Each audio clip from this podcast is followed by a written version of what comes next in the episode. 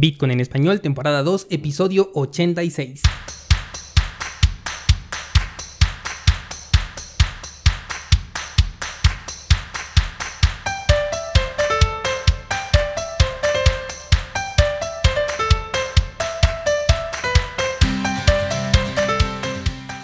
Bienvenido, esto es Bitcoin en español, el podcast donde hablamos de criptomonedas, tecnología, cadenas de bloques y por supuesto de Bitcoin.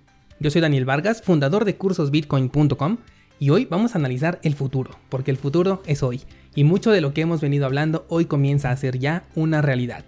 Pero antes quiero resolver una pregunta que curiosamente me hicieron llegar varios de ustedes esta semana y aunque a cada uno les respondí, quiero expresarlo también por este medio en donde tengo un mayor alcance por si alguno de ustedes se encuentra en la misma situación. Y es que con la indecisión del precio de Bitcoin han sido varios los que se están preguntando qué hacer, si comprar o esperar a que el precio baje. Bueno, pues déjame te cuento que según una conversación privada que sostuve con Satoshi Nakamoto esta semana, me confesó que en dos semanas el precio de Bitcoin iba a caer, por lo que es mejor que te esperes. No, señores, ni siquiera el mismísimo Nakamoto podría saber cuál es el movimiento de Bitcoin. Nadie puede responder a esa pregunta y si tú estás con la duda, te voy a decir que estás haciéndote la pregunta equivocada. La pregunta no debe de ser si bajará aún más. La pregunta que debes hacerte es ¿cuál es tu objetivo personal de inversión?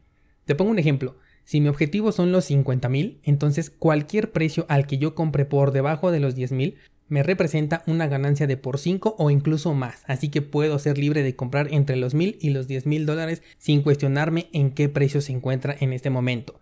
Se complica mucho más cuando vas a corto plazo, por eso es que yo siempre te sugiero que pienses a largo plazo, porque si tu objetivo de salida está por ejemplo por los 8000, pues entonces yo creo que sí mejor espérate a ver si baja. Pero si tu primer objetivo está cerca de los 20000, ¿cuál crees que va a ser la diferencia entre entrar a los 6000 o a los 4000? Obvio que sí hay una pequeña diferencia, pero estás basando tu especulación en algo totalmente incierto. ¿Y sabes qué es lo que va a pasar si no baja de los 6000 y por el contrario comienza a subir? Lo que va a pasar es que en lugar de haber aprovechado y comprar a los 6000, vas a terminar comprando a niveles de 9000, porque incluso si por casualidad sí llegara a bajar a los 5000, todavía creerías que llegaría a 4000 o a 3000 y siempre estarías esperando un precio más bajo. Total que de una u otra forma terminarías desaprovechando esa oportunidad.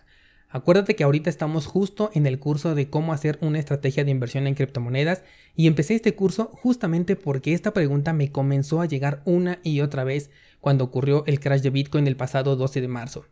Yo te pregunto ahora, ¿qué hubiera pasado si en ese momento, en lugar de dudar de ti mismo, hubieras invertido en el punto más bajo de ese día, que si no me equivoco llegó por ahí de los 3700? Pues sucedería que el día de hoy tendrías un rendimiento cercano al 85% aproximadamente. O sea, ya casi estarías duplicando tu inversión, pero esas emociones internas siempre juegan en nuestra contra. Invertir es tomar una decisión, no estar esperando la mejor oportunidad. Ahora, como ya sé que hay personas que les gusta más una respuesta directa, te voy a decir dos cosas que puedes hacer.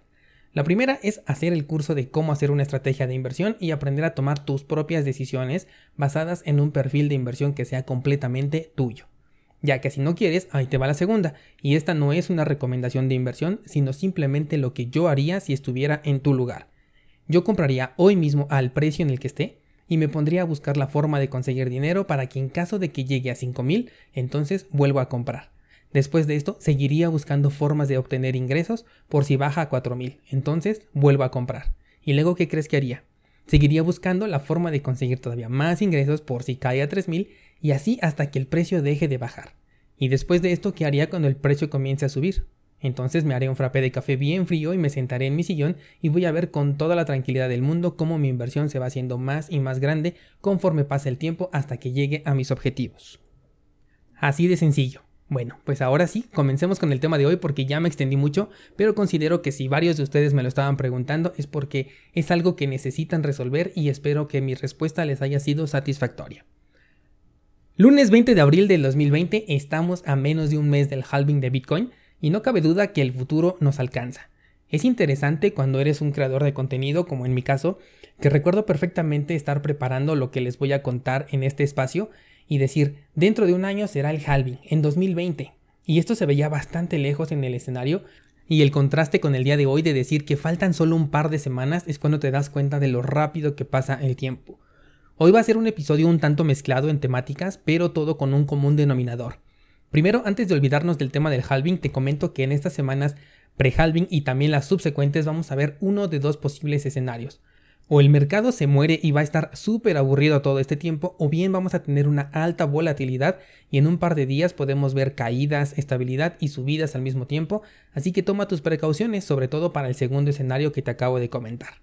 Ahora sí, hablemos de lo que el futuro nos trajo al presente. Y primero vamos a hablar sobre Libra.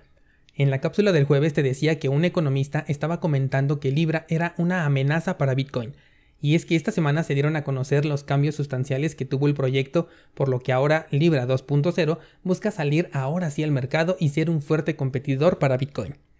Lo primero que esta moneda digital hizo es solicitar una licencia en Suiza para poder ofrecer servicios monetarios y bancarios.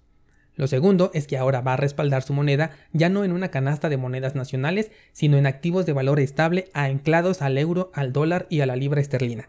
Así es, monedas que nosotros conocemos como stablecoins. Además, en su white paper se puede ver que las carteras van a tener límites de transacciones así como de saldos para los usuarios. Y por último, para el primer lanzamiento de la moneda, solamente las empresas debidamente registradas podrán hacer uso de esta nueva tecnología, la cual ya en el futuro podrá abrirse a las demás personas. Con tan solo esto, y si has seguido los episodios de este podcast, ya debes de darte cuenta que Libra es completamente irrelevante para Bitcoin. O sea, una moneda que necesita un permiso, que en un principio está únicamente limitada a unos cuantos, y que para respaldar su valor va a crear una gama de shitcoins ancladas al valor de unas divisas que el día de hoy están gritando por auxilio. Libra es como si metiéramos en una licuadora un par de criptomonedas shitcoin, un dólar, un euro, una libra esterlina y con un toque de vigilancia y control total de Facebook. O sea, esta moneda por donde la mires no tiene absoluto interés, al menos por mi parte. Y no me malentiendan por si en el futuro vuelvo a hablar de ella, me interesa mucho como avance tecnológico y es altamente probable que quiera ver cómo funciona, pero es un proyecto de esos en los que puedo llegar y meter 5 o 10 dólares solamente para ver su funcionamiento y después simplemente desinstalar la aplicación de mi celular porque no tiene ningún interés por mi parte. Pero quienes sí tienen que preocuparse son realmente los gobiernos y los bancos centrales, porque estoy seguro de que no tardan en protestar, pues están dejando muy en claro que hoy en día cualquier persona o empresa o estos gigantes tecnológicos pueden sacar una moneda digital y ponerla en circulación, y lo más importante, haciendo que sea una moneda prácticamente universal. Así que aquí el que de verdad se tiene que cuidar es PayPal, porque un servicio que no te cobra una comisión por recibir un pago de uno u otro país se convierte en el némesis cuando tu proyecto no puede hacer eso. Ahora veo por qué PayPal era una de las empresas que apoyaba a Libra desde un principio. Aquí hay dos puntos a resaltar. El primero de ellos es que Libra es una shitcoin al lado de Bitcoin, y como ya dije, no juegan en la misma liga por lo que es completamente indiferente a su existencia. La segunda es que estamos viendo cómo si un gigante saca una moneda como en este caso Libra, lo están haciendo, están contemplando ya poner límites arbitrarios de uso, que es algo que apenas les estaba platicando hace un par de episodios sobre las desventajas de tener una economía digital. ¿Te acuerdas de ello? Libra está declarando abiertamente que no vas a poder tener una cuenta ilimitada y que tampoco vas a poder hacer una cantidad ilimitada de transacciones. No sé si esto sea en una semana, en un mes o al año. Entonces cuidado, porque Libra podrá ser una basura, pero puede llegar a ser la basura que encabece al movimiento económico digital del futuro dentro del sector tecnológico. Y eso también refuerza lo que te decía, se viene una etapa de economía dividida entre gobiernos y bancos, industrias tecnológicas y por otro lado las criptomonedas. Esto nos lleva a la segunda nota del día y principal competidor ahora sí de Libra. ¿Recuerdas que cuando a Zuckerberg se le preguntó eh, acerca del proyecto de Libra dijo que si ellos no lo hubieran hecho primero, entonces los chinos lo harían.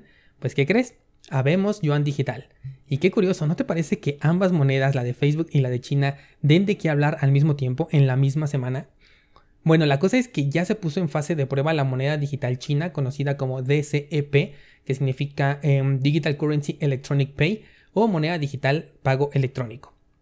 La moneda no ha salido todavía al público en general, pero ya se solicitó, y recuerda que en China una solicitud no es una opción, se le solicitó a ciertas empresas a crear carteras digitales de pago para poderle dar así el sueldo a sus empleados.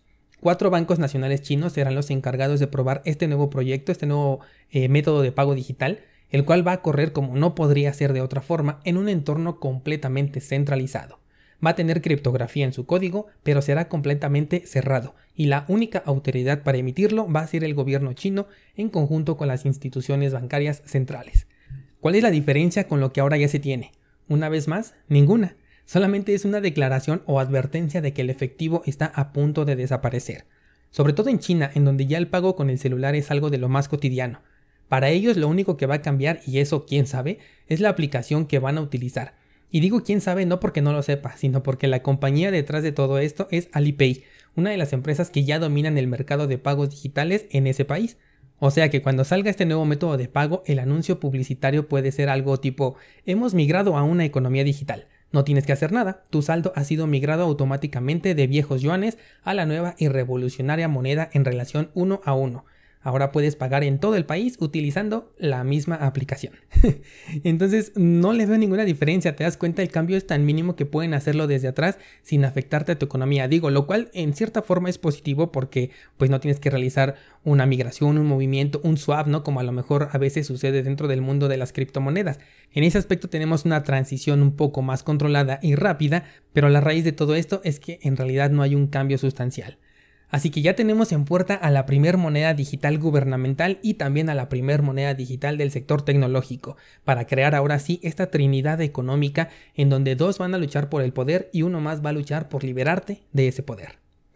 Por último, vamos a una noticia que en realidad no me gusta y que sí me molesta mucho, sobre todo porque yo te voy a confesar que soy fan de Google, no soy un fanboy, pero sí soy un fan de sus servicios, y esta semana vemos como YouTube, que es una plataforma que le pertenece a la gran G, eliminó el canal de Tom Bates. Si no sabes quién es este personaje, bueno, pues es un ex trader de Wall Street y ahora se desempeña como vicepresidente de JP Morgan, o sea, no es una persona cualquiera. La cosa es que este señor ha sido muy fan de Bitcoin y se ha hecho una buena fama eh, a través de sus debates en Internet y comentarios o predicciones tanto de los mercados tradicionales como de los mercados de criptomonedas.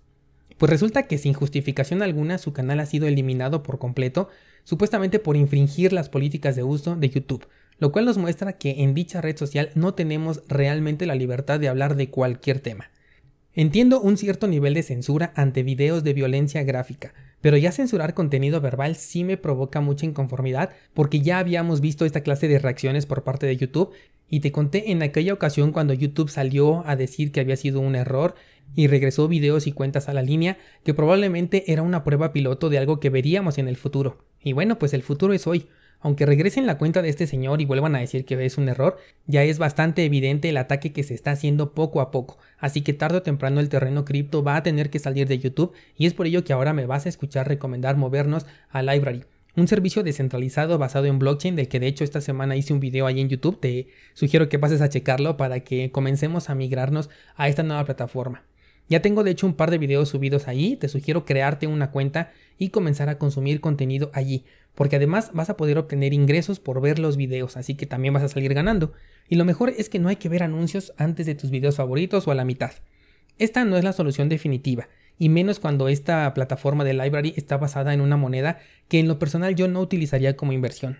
Pero es lo que tenemos ahora para poder seguir ofreciendo un contenido a todos ustedes, Afortunadamente mi canal fuerte de comunicación con ustedes es este podcast, pero de cualquier forma si algo llegase a suceder con estas nuevas plataformas, les dejo el enlace a mi canal de Library en las notas del programa para que no dejen de estar informados y estemos en contacto. Como ves descentralizado, estas tres noticias de las que hablamos en su momento y ahora son toda una realidad, y esto apenas comienza, solo son las pruebas, todavía nos falta mucho por ver, pero como dice Andreas en su libro, cuando quieran pelear contra nosotros, no van a poder hacerlo, porque para cuando se den cuenta de que necesitan defenderse, será porque ya habrán perdido.